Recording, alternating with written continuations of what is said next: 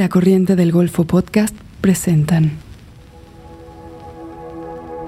Encuentros, un podcast de Movie, la plataforma de cine seleccionado a mano. Cada día una nueva película, en cada episodio una nueva conversación.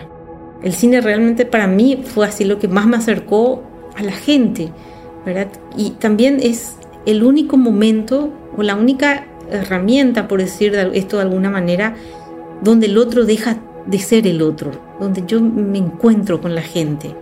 Las voces latinoamericanas más destacadas se reúnen para compartir y explorar el cine que nos gusta ver. Creo que de alguna manera yo soy un director hasta ahora que soy muy formalista. Además, creo que tiene que ver también por cómo mis películas parten del plano, que es ahí donde más o menos en esos planos que se me vienen a la cabeza empiezo a desarrollar la forma.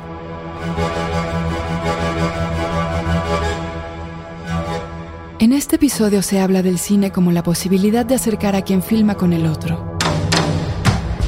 Paz en Cine es una directora paraguaya cuyo trabajo ha sido un referente en la historia cinematográfica de su país.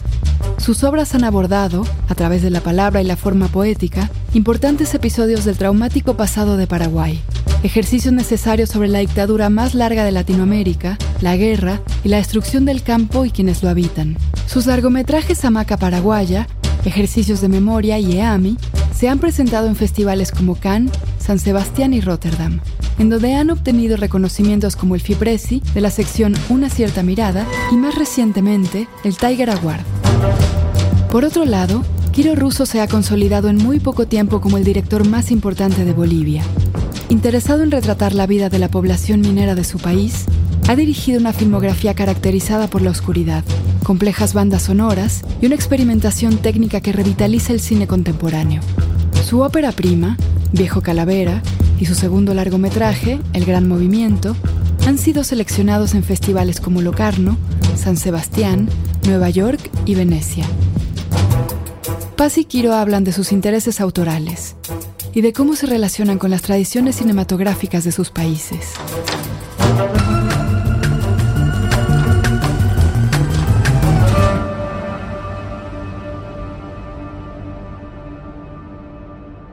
Paz, querida, ¿me escuchas? Te escucho, ¿vos me escuchás bien? Sí, te escucho perfecto. Sí, buenísimo. Ahora sí, ah, podemos empezar. A ver, espérame un segundito. ¿Con qué empezamos, querida? ¿Te parece? ¿Vos, ¿Vos qué pensaste? Bueno, he estado dándole vueltas. Me parece súper interesante todo lo que podemos charlar, así que... Tal vez podemos empezar con una pregunta, si no tú pregúntame algo yo a ti. Así empezamos la. Tengo preguntas, simplemente.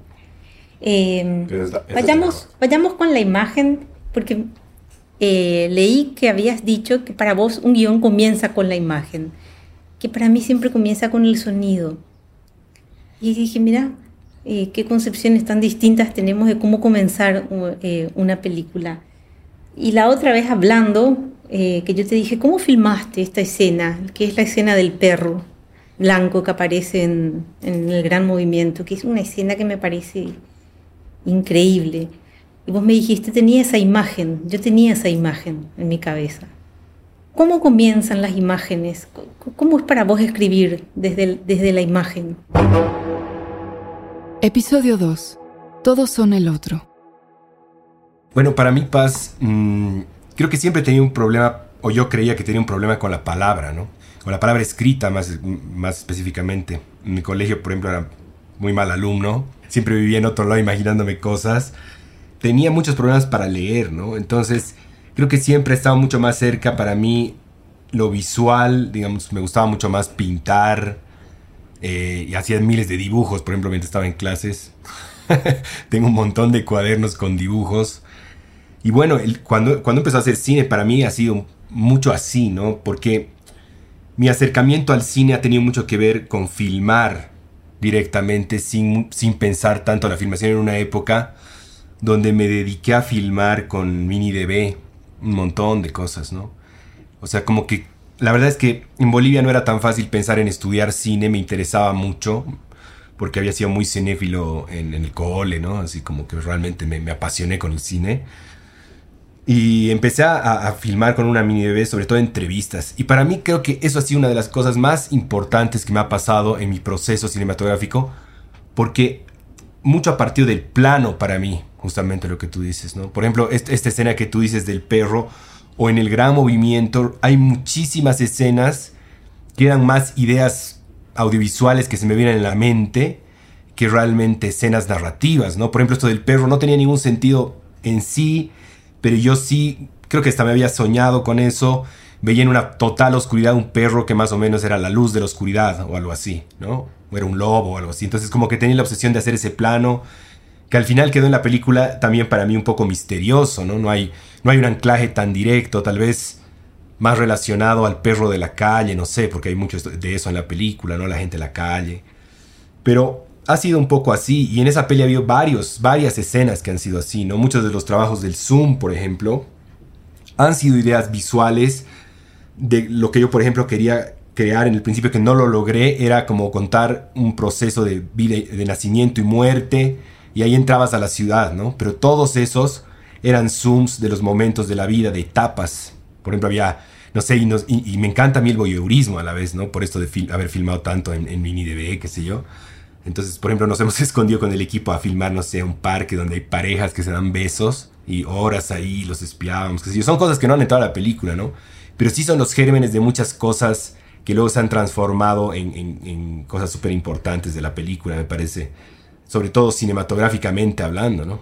Y me parece muy curioso lo que tú dices, Paz, del guion en sentido de, partir de la escena, digamos, del plano y partir del sonido, porque para mí también, por otro lado, es demasiado importante el sonido de las pelis, ¿no? Pero tú me puedes contar tal vez cómo, cómo es tu acercamiento sonoramente hablando a ese, a ese, a ese germen de las películas.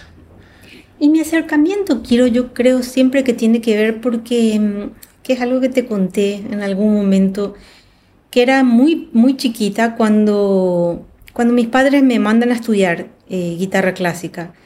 Entonces lo primero que yo aprendo a leer y a escribir son notas musicales, no letras. Y eso se me queda como una estructura de pensamiento. Entonces lo primero que yo hago al empezar un guion es a escribir el sonido. Empiezo a escribir en cantan grillos, ladra un perro, suena un trueno. Por decirte el de hamaca, habla Ramón, ¿qué te pasa, Cándida?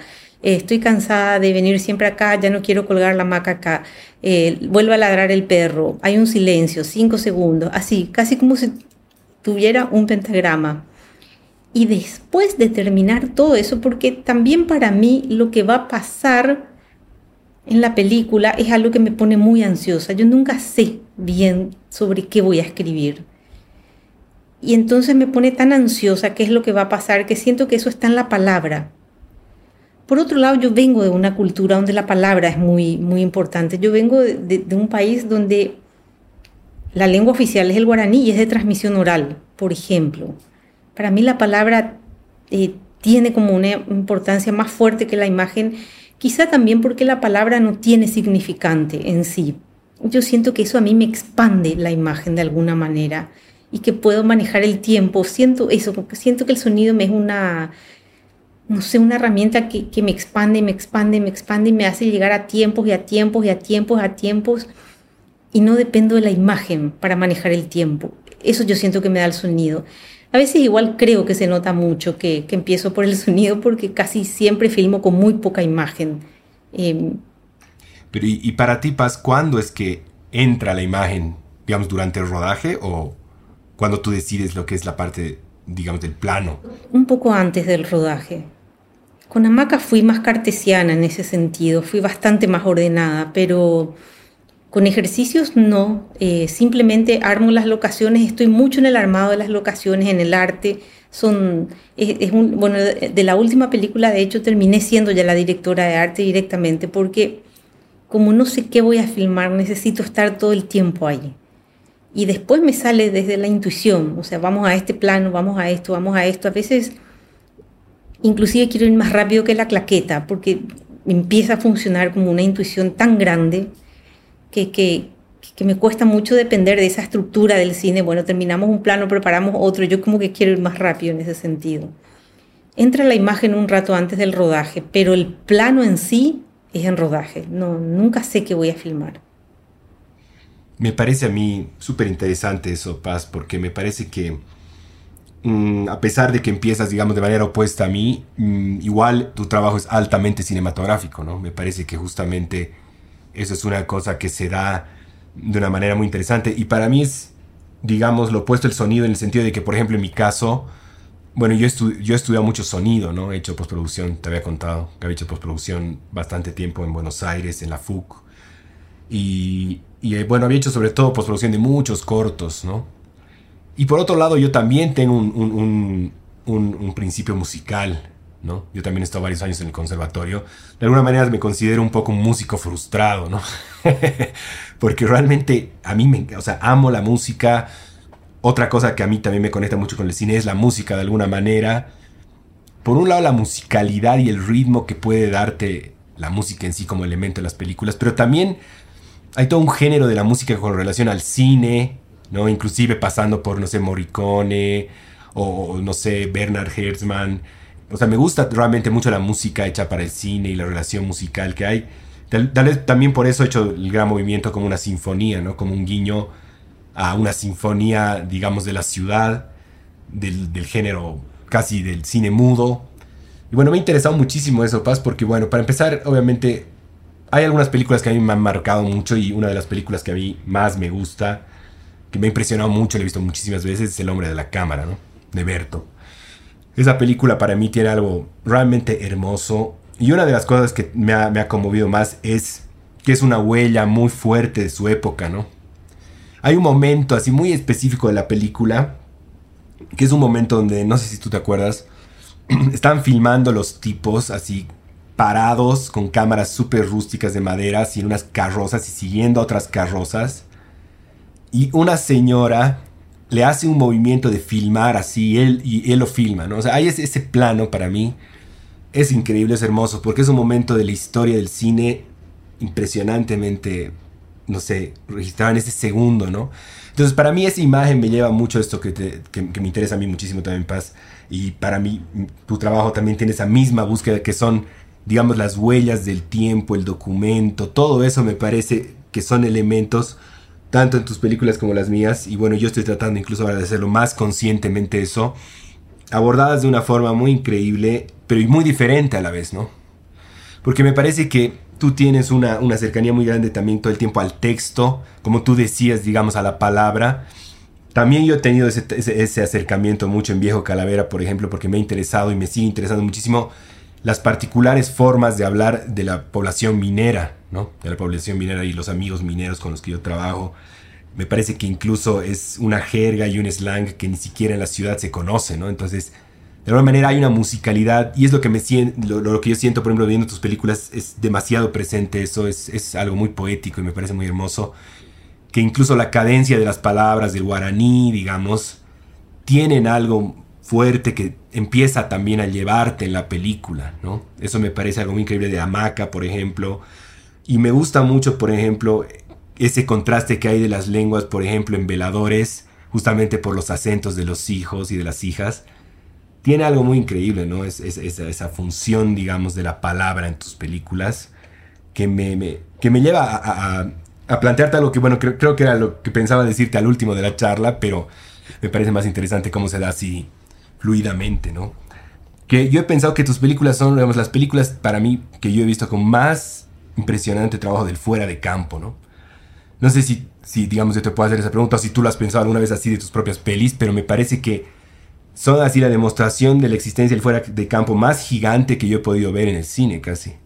Porque además siempre la ausencia justamente es de algo muy gigante, pero que se hace muy presente en la película, pero sin que lo filmes, ¿no? Eso es lo que me parece alucinante. Lo que pasa es que una de las cosas que yo siento que podemos hacer con el cine es trabajar el tiempo. Y el fuera de campo es algo que a mí me, me, ayuda a, a, estar en el tiempo, que es lo que a mí, por un lado, me fascina mucho, tengo una fascinación muy fuerte con el tiempo, y por otro lado, pienso que cuando yo te digo se me quedó una estructura de pensamiento, pienso que tiene que, con respecto a la música, pienso que tiene que ver con esto de que conviven los tiempos en la música. Una corchea convive con una blanca y una blanca convive con una negra perfectamente. Esas notas que tienen diferentes tiempos conviven perfectamente. Entonces, que es algo que a mí me viene un poco, sobre todo de, haber estudiado tanto eh, a dos músicos muy bastianos, que son Agustín Barrios y Villalobos. Y, y esto de estar pensando que uno pone un tiempo antes de empezar eh, a escribir una música y dentro de ese tiempo las notas con sus propios tiempos se van adecuando. Pienso que era algo así lo que yo quería hacer con, con el cine. Quería encontrar ese tiempo que yo encontraba una manera tan orgánica al escuchar Vila Lobos, que te pone el trenciño de Acaipira y vos escuchas el ritmo del tren y escuchas el ritmo de la música al mismo tiempo. Y son como dos, dos cosas, eh, maneja como, como si manejara tu cabeza más que solamente tu oído. Una cosa así yo sentía. Y pienso que el fuera de campo también tiene esta cuestión de falta de significante. Yo siento que ahí uno puede entrar. Si yo te muestro un perro, pierdo. Si, no te, si, solamente le hago ladrar, vos sabés cómo es el perro.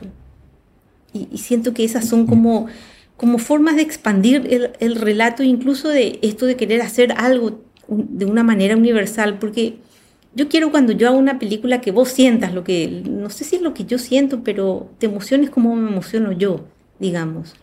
Y pienso que al trabajar el fuera de campo, que básicamente es trabajar el sonido para mí, logro eso. Logro que uno entre, entre, entre, entre en la película y y de repente es casi como, no sé, hasta puede ser como cuando uno escucha una música y no entiende bien qué dice, pero estás bien ahí. Algo así, por otro lado. Mm, era, eh, te entiendo. Era algo, no sé, como, como que quieras estar en esa película.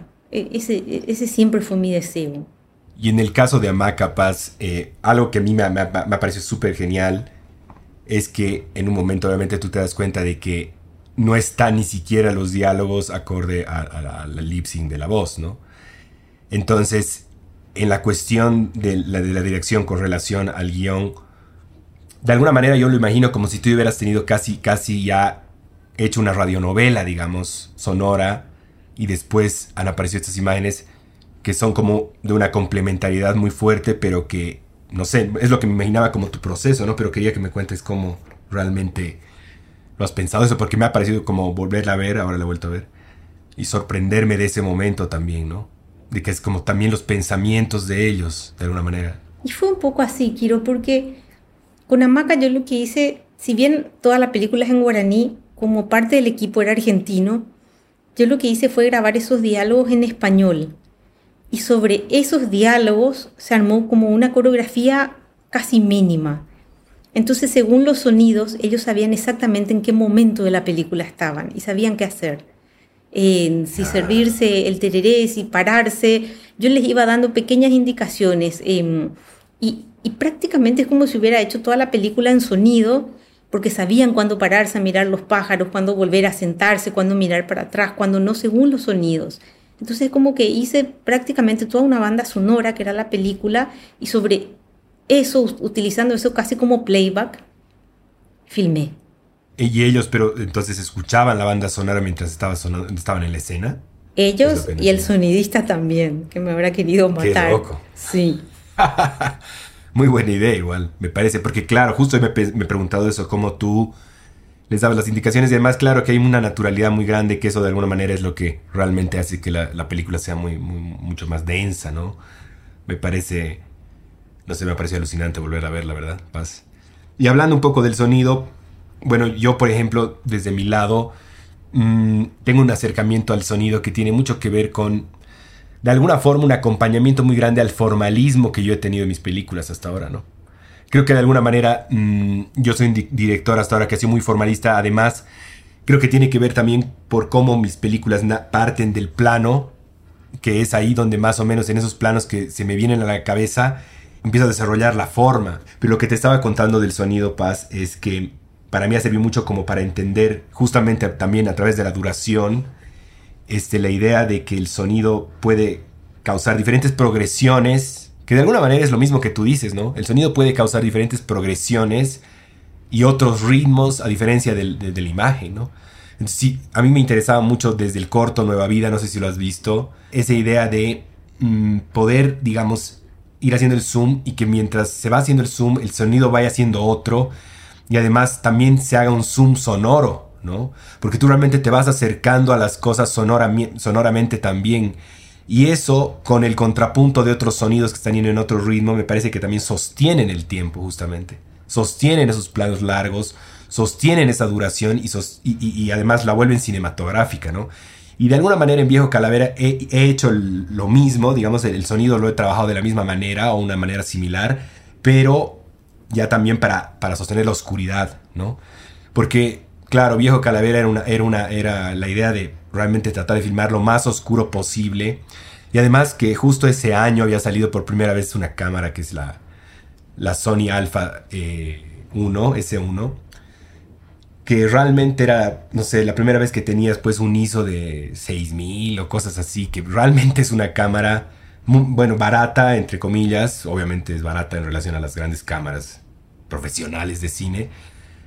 Y, digamos, hemos comprado eso y ha sido una maravilla poder realmente ver en la oscuridad, ¿no? Me parecía algo increíble, increíble, increíble. Pero el sonido siempre era una forma de, de alguna manera también, sobre todo en Viejo Calavera con el fuera de campo, sostener y, aportar y darle como otra dimensión a esas, a esas escenas, a esos planos. Es que el sonido es la luz en Viejo Calavera. De alguna manera, ¿no? Y también el caos. Es, eh, y también el caos, porque es un sonido así donde vos decís, pero el sonido te da la sensación mucho más fuerte que la imagen de decir, quiero salir de este lugar ya, quiero salir afuera. Porque el sonido es ensordecedor, es así angustiante pero de alguna manera es lo que, lo, que te hace saber que hay una vida ahí, porque es tan oscura la película, que es algo que a mí me parece increíble, increíble, increíble me parece, así como va de un negro a, de repente a, no sé, me parece como, no sé, como algo milagroso, así como, como que ocurren pequeños milagros de luz todo el tiempo, o de oscuridad. Yo te voy a decir de luz porque yo en realidad soy una gran apasionada de la luz, pero dije, claro, no, quiero lo que, lo que más mira es la oscuridad y yo lo que más miro es la luz. Pero pues me, yo volví a ver Viejo Calavera ahora, me pareció sorprendente esa capacidad de trabajar en la oscuridad, cuando uno generalmente en el cine busca algo contrario. Tanto era lo que yo sabía dónde estaba que dije, claro, es que el sonido es la luz para él. El sonido, el sonido es lo que te sitúa. Y exacto, es lo que te ancla en es un espacio tan que, que no hay nada, ¿no? Y para mí, así, ya que estás tocando ese tema, con, para mezclar películas realmente que me han, que me han... Creo que te he contado esto alguna vez. Pero a mí, digamos, lo que me ha llevado a esta idea de hacer una película tan oscura ha sido una, una casualidad, ¿no? Una casualidad que se dio con un amigo que hace años me mostró por primera vez el espíritu de la colmena, que yo no lo había visto. Era todavía, yo tenía como 17 años, una cosa así, o 18. Y, él tenía un proyector, pero que era pues así pésimo, ¿no? Era de dos centavos y, me pone la peli y te juro que se veía casi nada, ¿no? Entonces vemos toda la película así y yo digo, oh, wow, esto es una genialidad, esto de la oscuridad es algo impresionante. Y él me dice, no, no, no, no es así la película, por si acaso, ¿no? Entonces desde esa vez como que además con él hablábamos y, apareció algo ahí de decir, pucha, hay un cine así, qué, loco que sería, ¿no? Dos veces me ha pasado eso, eh, así digamos, en mi cinefilia.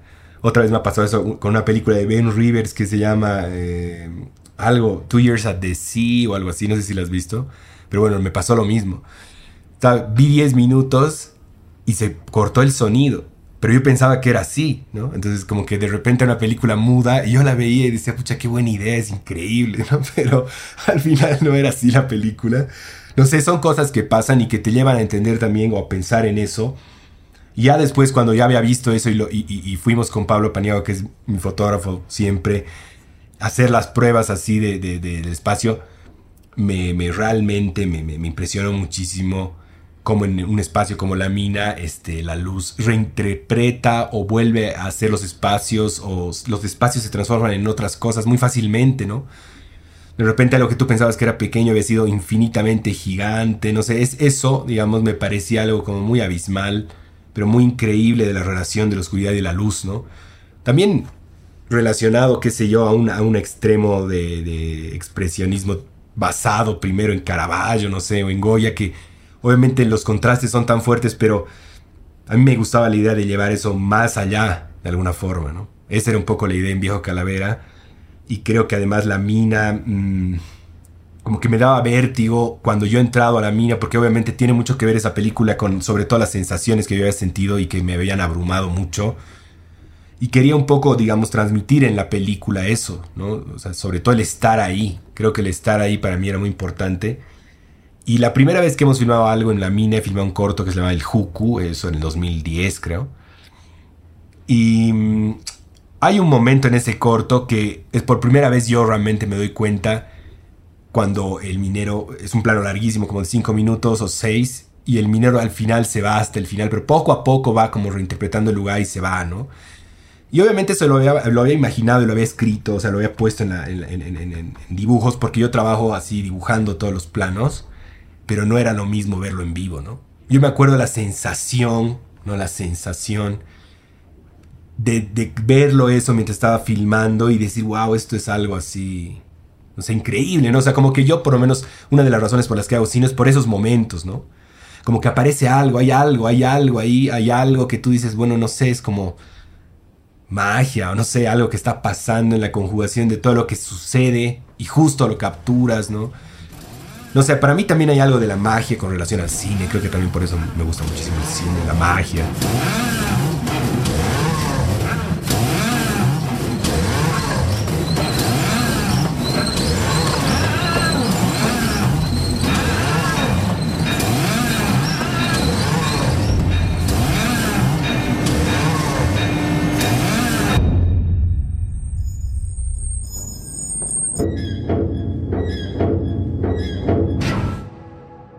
Escuchar un fragmento de Viejo Calavera de Kiro Russo. Intermedio. Movie, la plataforma de cine en línea que presenta una selección con curaduría. Películas increíbles, interesantes y hermosas de todo el mundo. Obras maestras del cine, retrospectivas de directores, programas especiales, estrenos exclusivos y selecciones de los principales festivales de cine del mundo siempre hay algo nuevo por descubrir. Para ver lo mejor del cine en streaming, visita movie.com diagonal encuentros y prueba movie gratis durante 30 días. Esto es mubi.com diagonal encuentros para obtener 30 días del mejor cine gratis. En este espacio, Paz en Cine y Kiro Russo hablan de algunas de sus películas favoritas. A mí me, pasan me pasa con películas que, hasta hoy no sé por qué me, enamoraron tanto. El sabor de la cereza. Es una película que puedo verla mil veces y cada vez me enamora más, cada vez. Historias de Tokio me parece inagotable en ese sentido. La puedo ver cien mil veces, cien mil veces, cien mil veces y cada vez veo algo nuevo que, que me conmueve cada vez más, además no sé, creo que me proponen, como vos decís, no, estar frente a una historia, sino estar en un viaje, estar en una experiencia cinematográfica, por otro lado. Y también creo que son películas que no fueron pensadas para un público, para decir, bueno, voy a hacer esto para que le guste a la gente o para entretener, digamos, que es como la palabra de moda con respecto al cine, el cine tiene que entretener yo pienso, no, yo, no soy un payaso como para estar entreteniendo a nadie, no, no es un fin en sí mismo. Yo te quiero, quiero que vos sientas algo como yo siento nada más, transmitir algo. No sé ni siquiera si contar una historia, no sé ni siquiera si es eso, sino que es nada, invitarte a sentir algo, digamos, ¿verdad? A, que te emociones. Algo único, algo único, algo que puede ser que se aparece así y bueno, ahora que estabas hablando de pelis que a ti te, te, te, ha movido mucho, sí, a mí me ha movido mucho, por ejemplo, el espíritu de la colmena, por eso esa, esa, esa anécdota que, que te he contado. Pero bueno, Erice, por ejemplo, a mí me parece espectacular, ¿no? El, el, el, Sol de Membrillo también es una película que me, me encanta, así me, me, me, parece increíble, me parece extraordinaria. Después me gusta muchísimo Bresson, por ejemplo, a mí el, condenado, un condenado se escapado a muerte me, ha conmovido de una manera que me ha sorprendido, ¿no? Por ejemplo, para mí esa película ha sido entender que el cine había sido infinito de, o sea, infinito y que además con esa infinitud de formas puede también conmover, puede también contarte una historia muy fuerte de una manera tan extraña como lo hace Bresson, por ejemplo. Creo que esa película es, pues, porque la forma de Bresson es tan parca, pero igual cuando ellos salen y escapan, no sé, es realmente conmovedor, ¿no? Y, y eso, son son películas, estas son las que tú también mencionas que me encantan, o por ejemplo Close Up de Kiarostami es una película que realmente para mí, son películas que tal vez yo veo todos los años, por ejemplo, ¿no? Vuelvo a ver y te encuentras con diferentes espacios. De Kiarostami creo que lo que a mí más me, me, me, me sorprende es cómo él puede realmente este, llegar a ser tan emocionalmente conmovedor con sus detalles en, los, en los desenlaces, ¿no? O sea, los tres finales, por ejemplo, que se me vienen a la mente ahorita, por ejemplo, de Close Up, eh, cuando va y le, regala una maceta, ¿no? Así, el, el, Sapsian, me acuerdo Sapsian, que van ahí. Hay algo así que a mí se me hace llorar, por ejemplo, ¿no?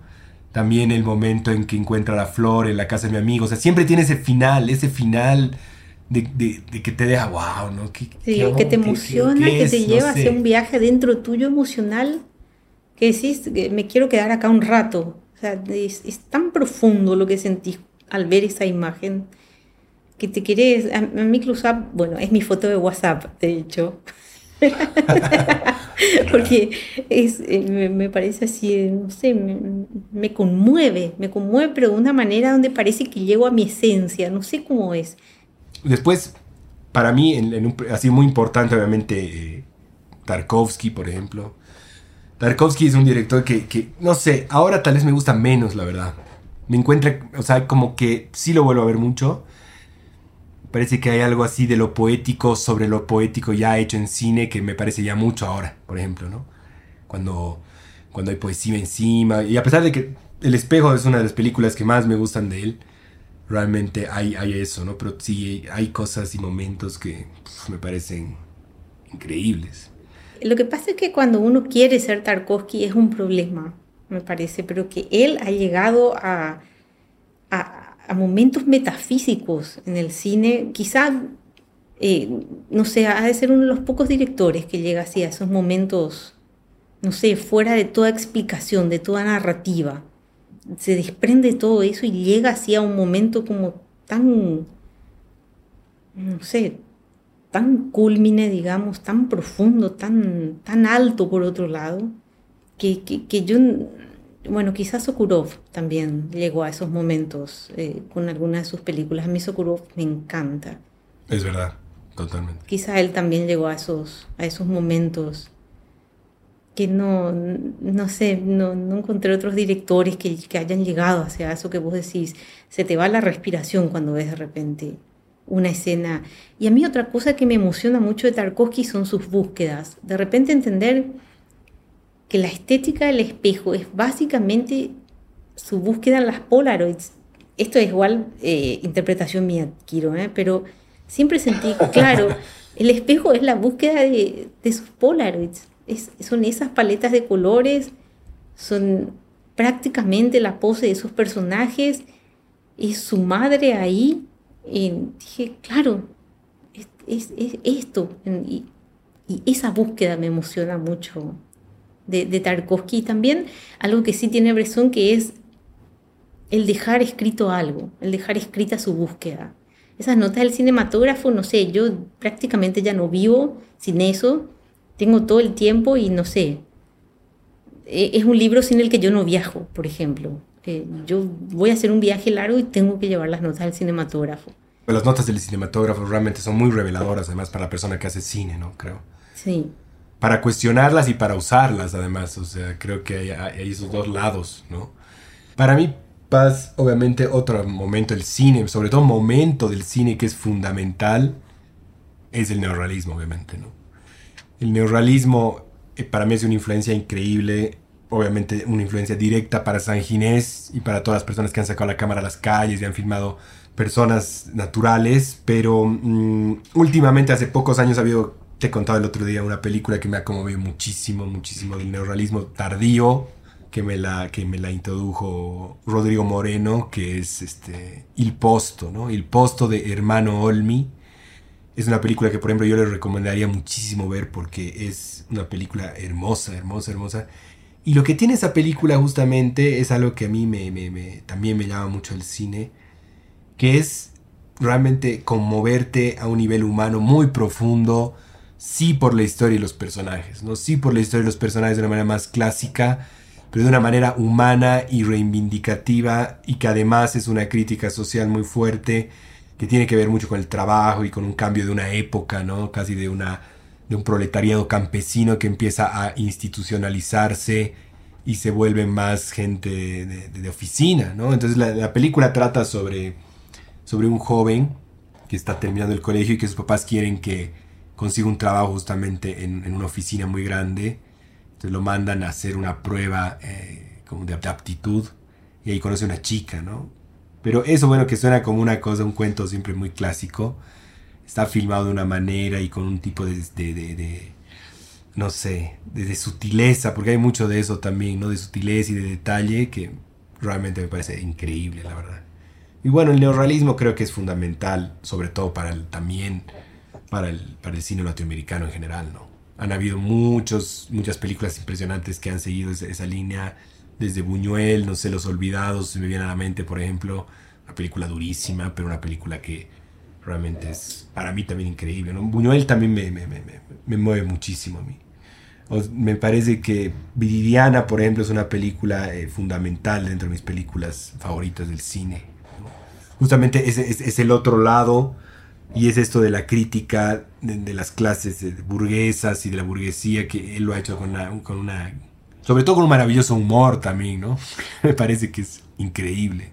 Buñuel me encanta mucho, la verdad. A mí eh, eh, otro cine así que me emociona mucho es como el cine más íntimo, el de Chantal Ackerman, de News from Home, por ejemplo, es una película que no me canso de ver y me emociona cada vez que veo y formalmente me parece increíble y me cas. Me cas me mata. Eh, mientras caminaba vi destellos de me mata. Él hablando sobre la noche oscura de su alma me parece una cosa no, encuentro ni una persona que no se haya encontrado en esa película. Y eso me parece de una, no sé, me parece algo tan, tan maravilloso, tan increíble, me parece. Pero son así dos directores que, que Ackerman y, y me casan dos, otros dos directores así que a mí me emocionan profundamente y que, no sé, miro, miro sobre todo esas dos películas y siempre pienso que querría hacer algo así, pero que hace falta una valentía tan grande de alguna manera, no sé, y un mundo interno tan, tan fuerte. Segunda parte. Justamente entre tú y yo, Paz, Bolivia, Paraguay, por ejemplo, que son países tan cercanos y con una historia tan cercana en muchas cosas, ¿no? Desde, desde la presencia indígena, bueno, la guerra que nos separa y nos une también, que es un, evento traumático en, la historia de nuestros dos países, pero también un ser países sin, sin mar, por ejemplo. O sea, hay varias cosas que son fuertes y a pesar de eso creo que Bolivia y Paraguay obviamente están muy lejos, ¿no? Como países. Igual los otros países que nos rodean, digamos Chile, Bolivia, mismo Brasil, no sé. Brasil es otro continente un poco. Entonces un poco también el arte, el cine es el espacio, el, espacio donde habitamos, donde podemos habitar, encontrarnos, no sé, creo que eso es importante siempre de, tener presente, ¿no? Y es, es, un poco, no sé, por ejemplo, yo geográficamente con Brasil siempre tengo una angustia hasta que pienso en el cine. Y pienso en Coutinho y, y me siento hermana, hermanada con Brasil como nunca, por ejemplo. El cine realmente para mí fue así lo que más me acercó a la gente, ¿verdad? Y también es el único momento o la única herramienta, por decir esto de alguna manera, donde el otro deja de ser el otro, donde yo me encuentro con la gente. Es, la única manera donde, no sé, es donde más hago amigos, por decirte.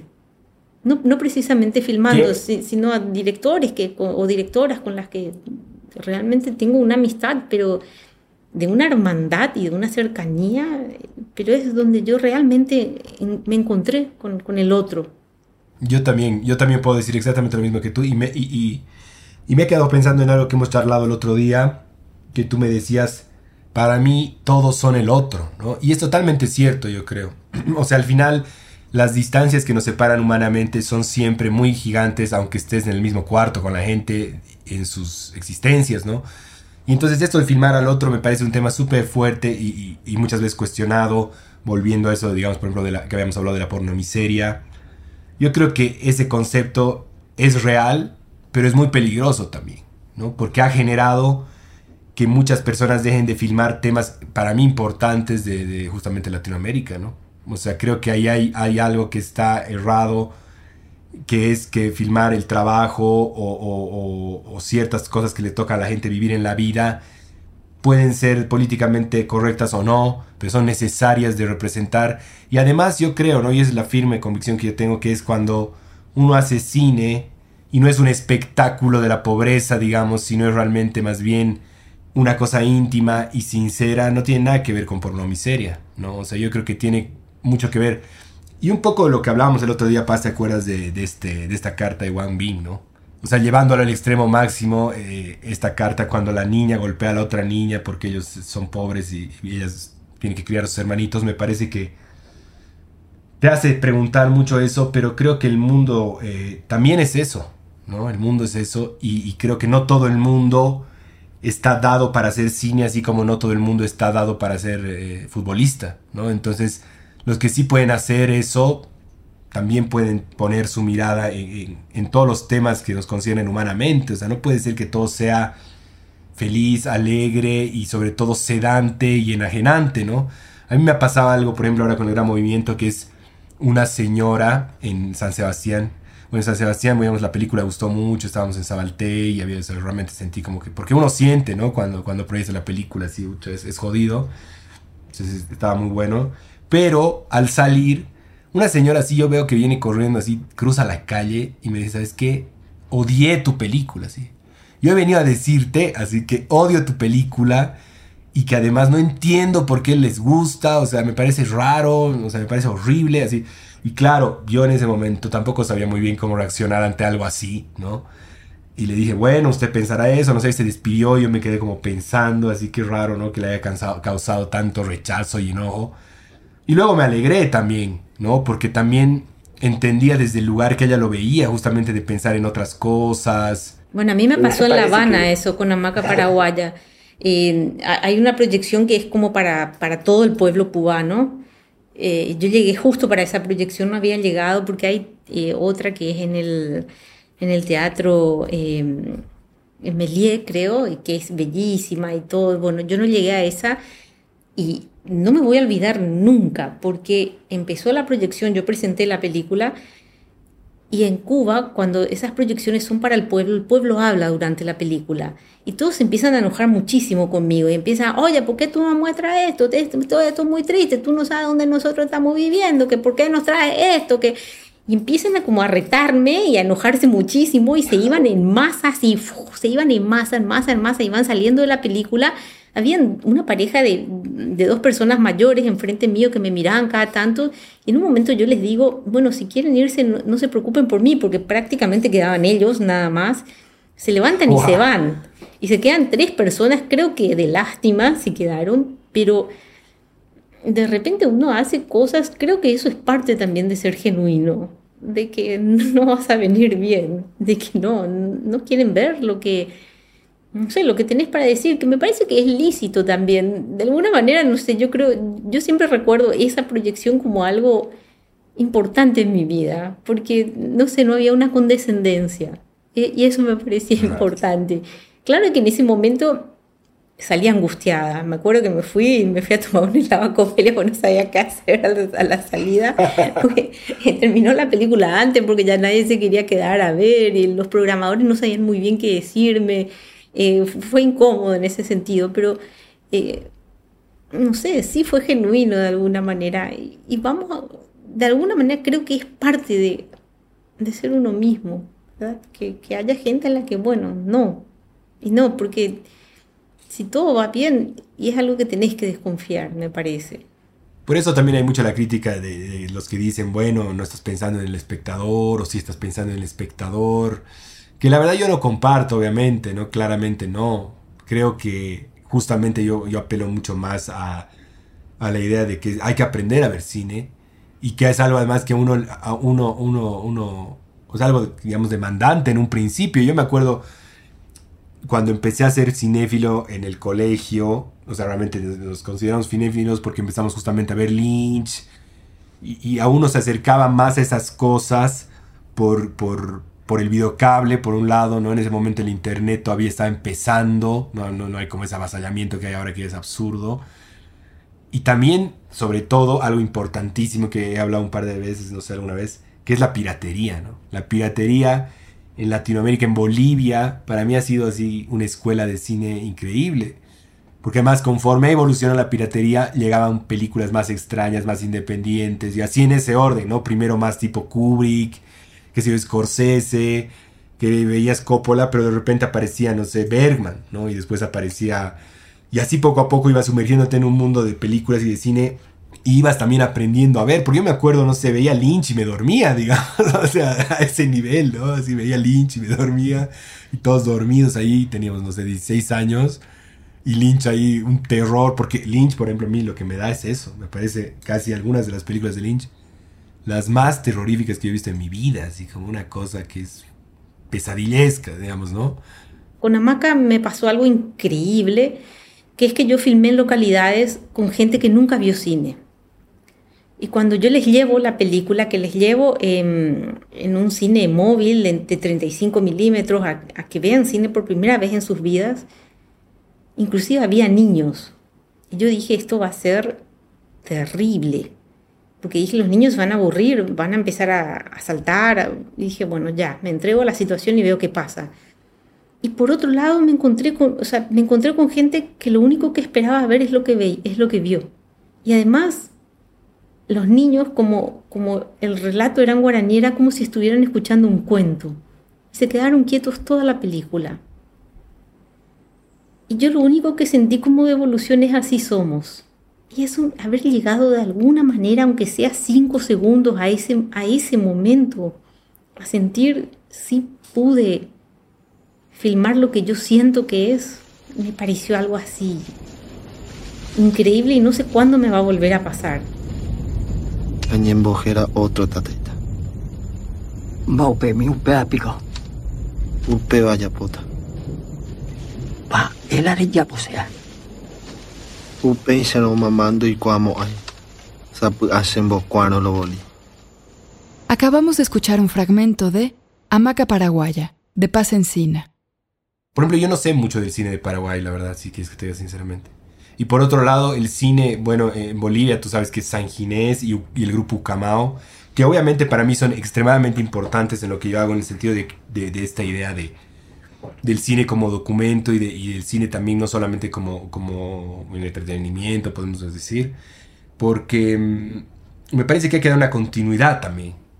Entonces ha habido un trabajo muy grande que se ha hecho entre los 60, 70 sobre todo, del grupo Ucamao de San Ginés, que de alguna manera ha quedado ahí. ¿no? Ha quedado ahí también por una cuestión que me parece muy lógica, que es que él mismo se ha cuestionado mucho hasta dónde él podía ponerse en el lugar para hablar por los, por los indígenas, ¿no? Que me parece una pregunta que obviamente le puede surgir a, todos los, los, que, no sé, justamente debe representar al otro, ¿no? Es esa pregunta que siempre... Entonces, él esa pregunta se la ha respondido de una manera que para mí es extraña y que también es lógica, que es fundó otra institución que se llama CEFREC con su hijo, que es como cine en las aldeas en Brasil, donde supuestamente enseña a los indígenas a hacer sus propias películas, ¿no? El problema es que yo nunca he visto ninguna película realmente relevante de, esas instituciones. Tal vez es mi ignorancia que no, no, las vi, digamos, pero no, no, han sido promocionadas, por lo menos eso, eso es seguro. Y la nueva época de San Ginés me parece aún más misteriosa y extraña de por qué ha decidido irse a ese lugar de un cine completamente clásico, épico y casi novelesco de momentos históricos de Bolivia, ¿no? Ese es el lugar donde está ahora San Inés y, y, y, sí me ha interesado mucho tener más bien un diálogo con la antigua época y sobre todo con lo que ha sido más importante según lo que yo entiendo de San Inés, que es esa idea de trabajar junto al pueblo, ¿no? De trabajar junto al pueblo, de poder construir casi con comunidades películas, también tener ese diálogo sobre cine, Me parece que sí hay obviamente una intención totalmente consciente mía de tener un poco una... rescatar eso y seguir teniendo incluso un, diálogo, pero más bien desde el cine como, como, como lenguaje, ¿no? Tomándolo realmente como lenguaje. Creo que lo que ha pasado igual con, con todo el cine latinoamericano de ese momento es que obviamente eran más importantes los hechos políticos combativos, que obviamente era fundamental en ese momento, y no tanto así el cine como tal, ¿no? El cine era más un instrumento que en su momento, bueno, pudo usarse cuando eso como que de alguna manera se superó, no es que se superó, ¿no? Sino que cayó el muro de Berlín, me parece, como consecuencia final. Entonces ahí eso ya parecía algo completamente obsoleto. Y creo que eso fue el error, ¿no? Bueno, pero estaba hablando un poco de la conexión que yo tengo con la tradición boliviana de cine. Y no sé tú qué, no sé cómo es en Paraguay. En Paraguay Quiro, prácticamente nosotros no tenemos pasado cinematográfico porque se traen cámaras, te digo, a, principios de, 1900 y se filma la ciudad. Eh, se filma la ciudad, se filma un poco la guerra del Chaco, eh, sin narrativas, pero se, filma algo. Pero a partir de que, de que sube la, la, dictadura, que fue una dictadura muy larga, de 35 años, que dura de 1954 a 1989, no se filmó nada. Solo lo único que se filmaba fue el dictador. Wow. Que es algo que, en algún momento, lo que pasa es que es muy difícil acceder a esos archivos, porque por supuesto quienes lo tienen generalmente son estronistas y te lo venden a precio de diamante. Entonces, no, me cuesta mucho acceder a esos archivos, pero... Y se filma solamente, se filman dos películas. Una financiada por la dictadura en 1978 más o menos, que fue eh, de la Guerra Grande del Paraguay, una guerra entre Argentina, eh, Brasil y Uruguay contra Paraguay, eh, donde Paraguay queda devastado, por supuesto, y se filma esta guerra con el mariscal, el mariscal López, siendo una figura, por supuesto, muy importante en, en esa historia. Los generales de Stroessner fueron todos los asesores, actuaban sus hijas en la película, una película tremenda, muy tremenda. Eh, que mucha gente la quiere declarar patrimonio, yo pienso que no, que esa película tiene que estar dentro de los archivos eh, de la dictadura, lo que nosotros llamamos archivos del terror, yo insisto mucho en eso. Y paralelamente se filma una película en 16 que se llamó El Pueblo, que fue censurada. Fue, fueron las dos películas que se filman en, a fines de los 70, paralelamente. Y después ya no se filma nada prácticamente. Hasta que aparece Amaca, ¿verdad? Donde ahí hay como un... ¿Tantos años? ¡Wow! Sí, muchísimo, Kiro. Muchísimo. Muchísimo. Entonces, ahora sí, pero me imagino que como en Bolivia hay seguramente un boom impresionante de gente que está haciendo cine, ¿no? ¿O no tanto así? No, no tanta, Kiro. Acá se filma una, dos películas por año. No, no es algo para decir, bueno, hay un resurgimiento y todo el mundo filma. No, no, no pasa. Lo que sí es que sí se filman películas que tienen dentro de todo, dentro de todo el circuito cinematográfico alguna trascendencia, pero para decir, bueno, eh, estamos llenos de directores de cine que filman películas, no, de hecho eh, en Paraguay solamente hay una cámara mini Alexa, no tenemos una Alexa, por decirte cómo funciona el mercado. Eh, si uno quiere filmar con una tecnología mayor a una mini Alexa, tiene que traer un equipo de afuera. Bueno, pero me imagino que es un poco, un poco la misma situación o muy parecida a la que hay aquí en Bolivia, ¿no? Creo que eso es otra cosa en la que obviamente tenemos una, una cosa en común, que son países que obviamente, bueno, no sé cómo es la cuestión cultural en Paraguay, me imagino que es terrible, igual que en Bolivia, en cuanto a la conciencia sobre todo de lo que puede ser eh, como instrumento de la cultura tanto para los artistas como para el, gobierno, para todos en general, ¿no? Como que no hay mucho esa idea de ese concepto cultural o como herramienta o como identidad o como transgresión, no importa desde dónde. Sí, acá en Paraguay se, aprobó la ley de cine en el 2019 y bueno, durante el 20 se paró todo por la pandemia. el año pasado elegimos por primera vez eh, un, director del Instituto de Cine y nada, este año vamos a ver cómo, cómo comienza, cómo, cuánto el Ministerio de Hacienda realmente nos toma en serio. Me parece que no nos están tomando muy en serio, pero bueno, habría que ver un poco eso, cuánto el presupuesto general realmente. Estamos nosotros como en un momento donde eso se está viendo y está comenzando. Sí hay una universidad eh, privada de cine que a mí me gustaría que haya alguna pública en algún momento, ¿verdad? Eh, en ese sentido Argentina tiene muy bien sus políticas públicas, eh, tiene bastante bien consolidadas.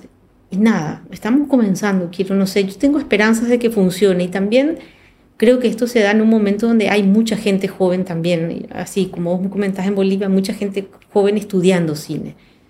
Y eso quizá ejerce alguna presión como para que esto empiece a funcionar medianamente bien, ¿verdad?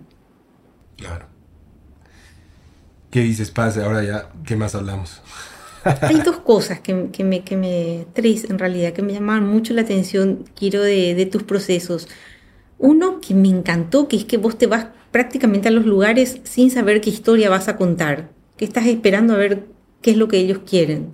Eh, contame un poco cómo es eso. Eso es algo que además estoy aceptando más que nada ahora, Paz, la verdad. Porque de alguna manera el sistema del cine te pone en otro lugar, ¿no? Te dice más o menos así se hace. Como el, tema, lo que retomando, digamos, a lo que estábamos hablando hace rato del guion. Mm, el guion, para mí, como yo tenía ese problema de dislexia, era algo imposible, ¿no? Yo decía, ¿cómo voy a escribir? Digamos, es imposible. O sea, yo lo veía como algo imposible. En Viejo Calavera, por ejemplo, trabajé con una persona. El proceso fue más o menos, me ayudó, digamos. Igual como que luego terminé de entender lo que, claro, casi nadie quiere asumir que no tiene nada que ver escribir con hacer guiones, ¿no? Que el guion es meramente una herramienta cinematográfica donde tú te imaginas justamente planos y, sonido y piensas en cine, ¿no? Entonces era como, ah, bueno, qué, qué tonto. Pero, de todas maneras, lo que también me he dado cuenta es que a mí no me sirve mucho imaginarme mucha narración, porque ahí es donde entra lo que tú dices, digamos, a mí me interesa mucho más que alguien me despierte algo o me vayan más o menos conduciendo por dónde ir. Y eso también es porque me ha pasado algo muy fuerte en, el gran movimiento, así ha sido terrible. Y entonces eso me ha empujado a decir, bueno, no, no, es que tu, forma de trabajo no da para cerrar historias así al 100% por lo que puede pasar. ¿Y qué es lo que ha pasado? Yo a Max Eduardo lo conozco desde 2004. Imagínate que es el chamán del gran movimiento. Yo tengo, en ese proceso que yo les he contado, de, de, de, de que te he contado, perdón, de, de que filmaba mucho, que se yo, he ido conociendo un montón de gente en la ciudad, en barrios, en pueblos, así como hacía entrevistas y volvía, luego tomaba té con señoras, no filmaba, o sea, era como una cosa extraña. Tengo un montón de horas así. Y en esa búsqueda, digamos, lo conocí a este Max una vez, ¿no?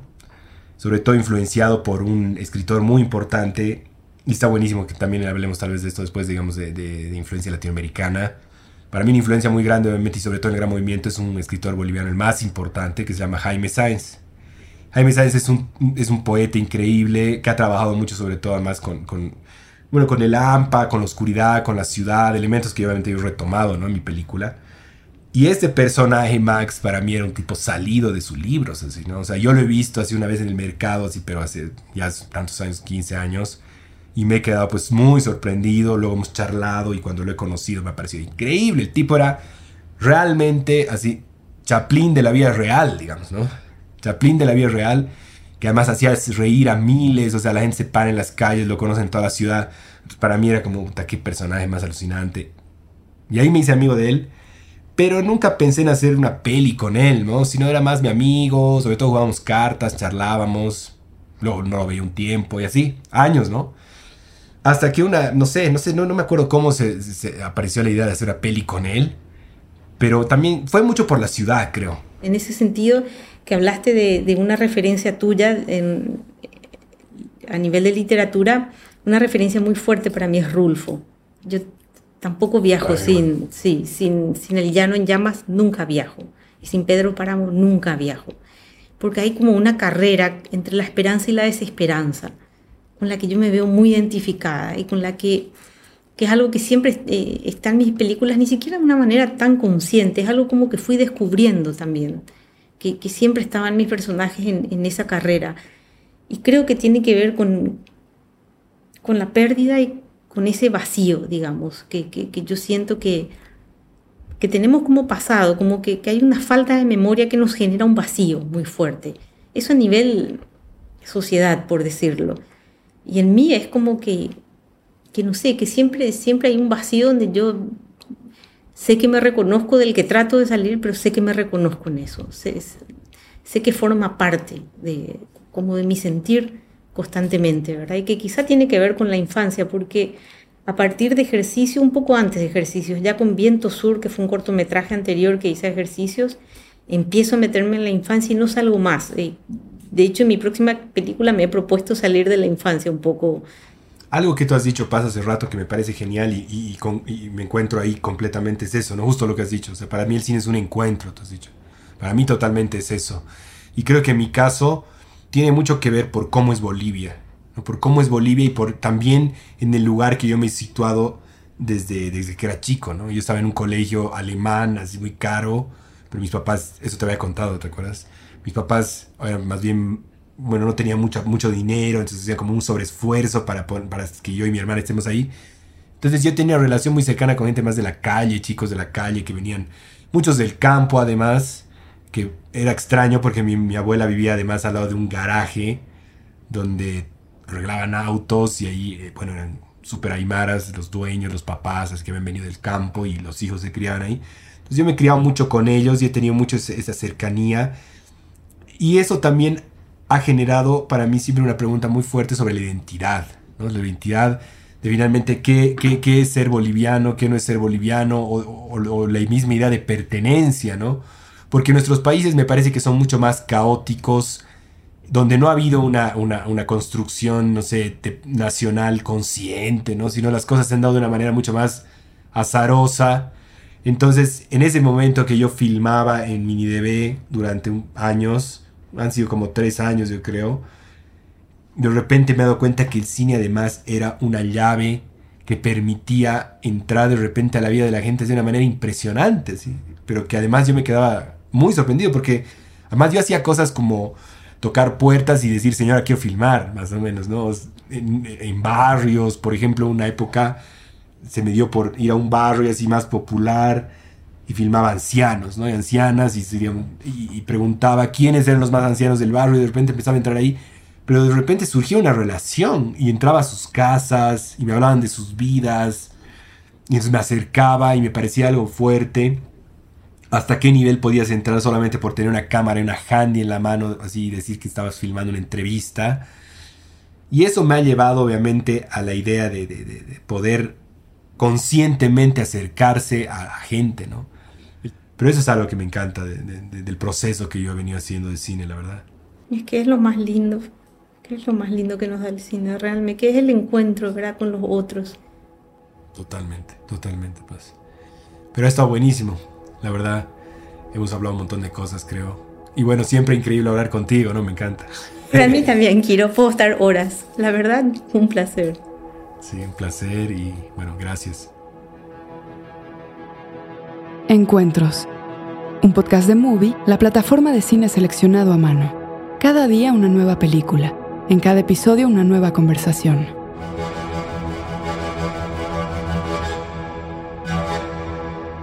Escucha otros episodios de nuestra segunda temporada de Encuentros, de Movie Podcast, con Martín Rechtman, Dolores Fonsi, Antonia Segers, Julieta Venegas, Eugenio Caballero, Santiago Motorizado, Cristina Gallego, Jairo Bustamante, Pablo Stoll y Ana Katz. Esto fue Encuentros, de Movie Podcast, con la participación de Paz Encina y Kiro Russo. Idea, F.K. Karel, Sandra Gómez, John Barrenechea y Ricardo Giraldo. Producción y supervisión, Ricardo Giraldo. Productores ejecutivos, F.K. Karel, Sandra Gómez, John Barrenechea, Diego Luna, Gael García Bernal y Paula Mora. Sonido, Javier Umpierres. Música original, Andrés Solís. Investigación, guion y transcripciones, Andrés Suárez. Coordinación de producción, guion y transcripciones, Fernando Peña. Voz, Elvira Liceaga. La Corriente del Golfo Podcast y Movie, todos los derechos reservados 2022.